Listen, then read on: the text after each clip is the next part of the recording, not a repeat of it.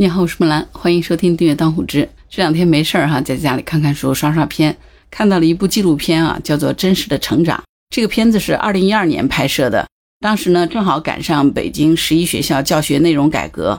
这个改革的内容呢，就包括取消班主任、实行导师制、选课制和走读制，也就是这些孩子们要像大学生一样，没有固定教室，自主选择课程，拥有极大的自主权。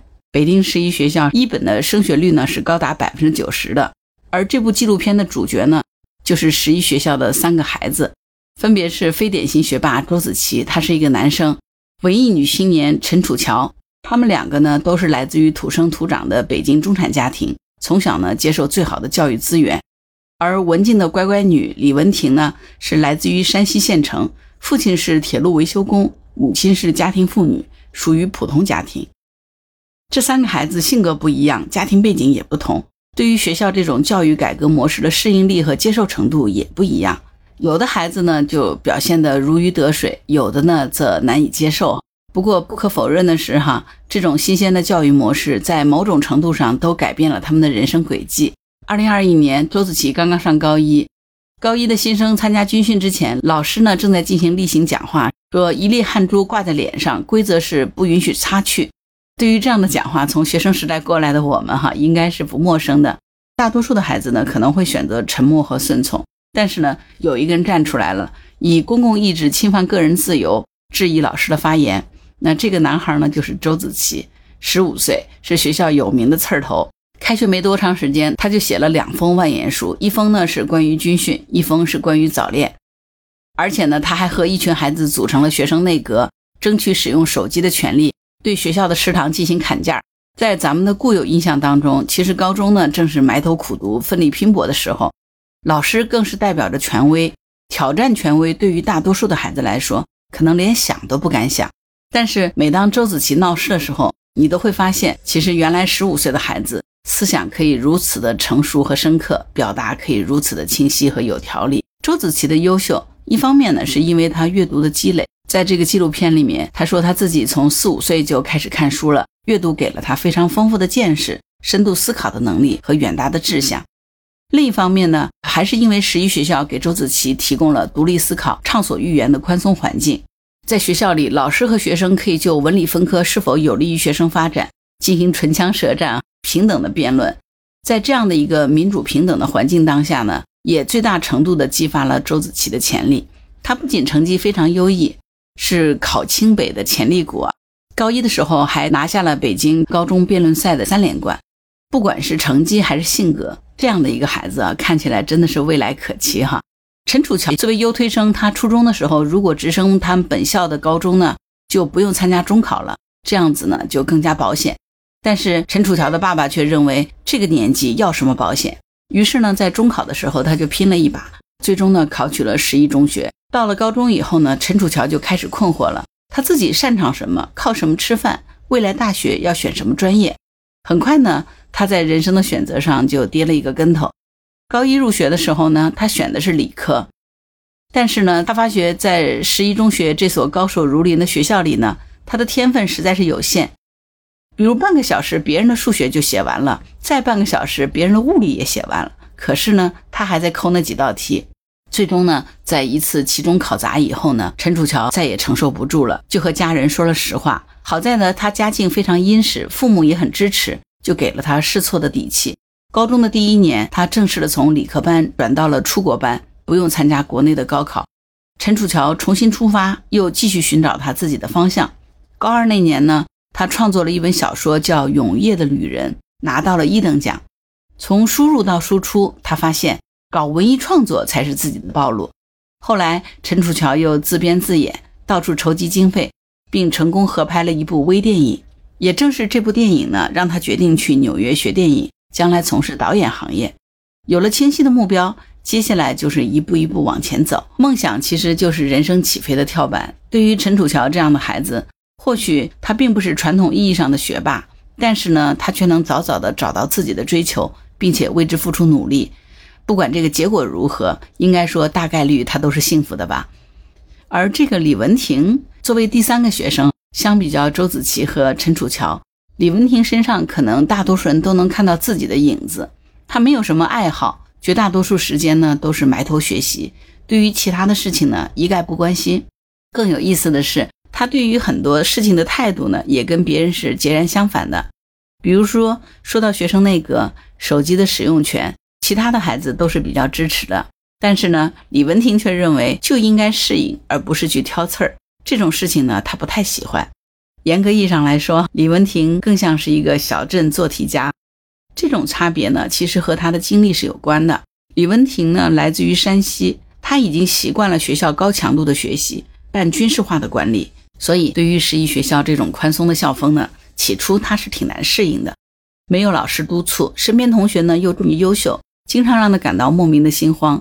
而面对五花八门的课程和活动呢，他也显得有点无所适从。不过呢，即使环境改变，他自己迷茫，李文婷踏实努力的这个本性呢，却并没有改变。高二那年呢，他取得了学校的双科进步奖，还代表学生在台上发言。他说呢，只要努力了，就一定会有回报。在其他方面呢，李文婷也有了惊人的改变。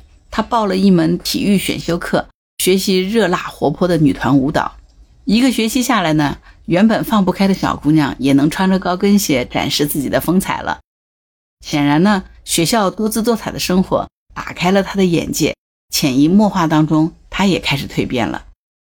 在之后的采访当中，也明显的可以看到，哈，当初那个刚来北京、腼腆紧张的姑娘，已经变得是越来越自信和从容了。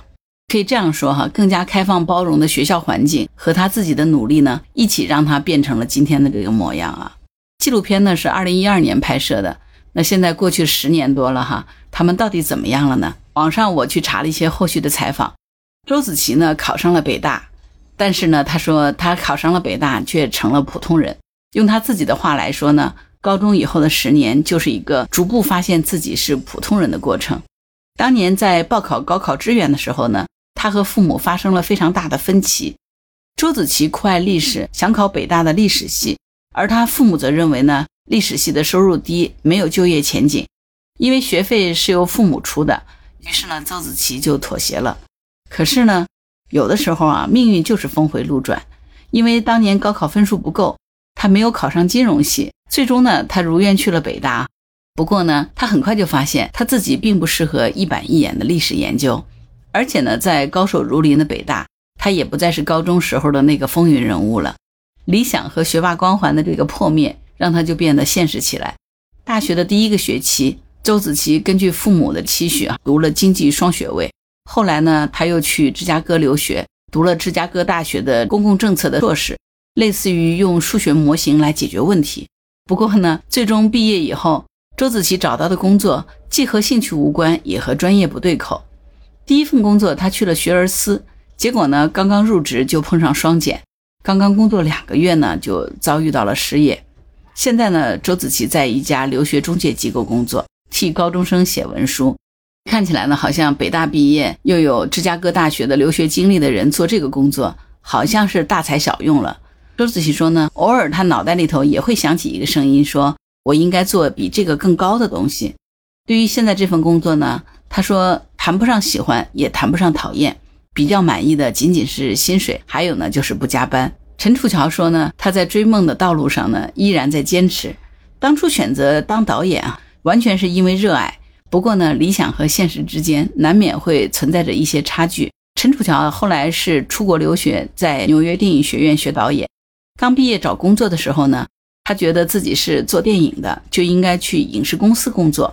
不过呢，他和周子琪一样，刚回国就遇到了行业的寒冬，三四个月都没有找到工作。现在呢，陈楚乔是一名自由职业者，没有固定的工作，辗转于不同的剧组当中。这种不稳定的经济状况呢，也让陈楚乔的追梦之路呢越来越艰难。有时候他接到一份工作就能吃几个月，等到没钱了呢，再去寻找新的剧组，如此循环往复。他依然在追梦的路上坚持忙碌，只是呢不知道什么时候才能达成所愿。李文婷呢，她其实最终呢成为了一个幸福的普通人。相比较周子琪和陈楚乔，李文婷后来的故事呢就顺遂平和了很多。高考的时候呢，她以优异的成绩考上了首都经贸，后来呢，又因为专业出色被保送到对外经贸大学。毕业以后呢，李文婷选择了当银行柜员。在她看来呢，这份工作赚钱不多，但胜在稳定。这个纪录片的导演曾经说过，李文婷接受现在是一个小富即安的人，愿意过这种安逸自洽的生活。那看得出来呢，这是一个极易满足且幸福感很强的孩子。实话说，看完这三个孩子的现状啊，还是挺有感慨的。当时呢，看这部片子的时候，三个孩子当中，无论看未来的发展还是性格心态。看起来似乎这个周子琪是最出众的。在片子当中，有一次导演问周子琪的志向，当时只有十五岁的少年回答说：“为天地立心，为生民立命，为往圣继绝学，为万世开太平。”那种意气风发、雄心壮志让人印象深刻。但是十年之后，他也最终是走向了平凡和现实，烦恼于几两碎银。在后续的采访当中呢，周子琪烦恼于才华无处施展。但是他更烦恼的还是钱，他父母送自己留学的钱花了几百万，买房呢也不敢想，即使是父母出了首付，房贷周子琪也供不起。而陈楚乔呢依然在追梦，但前路不明，还要在现实和理想当中挣扎许久。虽然父母很支持，但过年的时候呢，他姥姥问他说：“你们这个行业有退休金吗？”三个人当中，反倒是李文婷最早过上了理想的生活，悠然自得。看到这三个孩子的现状，让我又想起来曾经看过的一个日版的纪录片《人生七年》。那部片子呢，导演用二十八年的时间追踪了十三个孩子，得到的结论是：父母无论多么重视教育，定制了怎样的人生剧本，而孩子长大以后呢，都不可避免地成为了普通人。不管你是学霸，还是说你心中是否早早就有了方向，管你有多么的努力，最终可能我们都归于平凡。其实对于这三个孩子来说，现在他们也不过才二十四五岁啊，以十年为期去定义他们的人生好坏，我觉得可能为时尚早了。谁知道下一个十年他们又会变成什么样呢？这些纪录片当中每个个体的答案，其实不能代表全部。对于每个孩子来说，教育可能最重要的是如何激发内心的动力，在这个多变的世界当中，如何找到理想和现实的平衡点，如何为了梦想能够倾尽全力的去努力，在追求理想的过程当中的收获，可能对于我们来说才是最重要的吧。好啦，关于本期话题，你有什么想法？欢迎在评论区留言。如果你喜欢木兰的节目，欢迎订阅、点赞、转发、当护知，谢谢您的支持。当然，如果你喜欢木兰，也欢迎你加入木兰之家听友会，请到那个人人都能发布朋友圈的绿色平台，输入木兰的全拼下划线七八九就可以找到我了。好了，今天就到这儿，我是木兰，拜拜。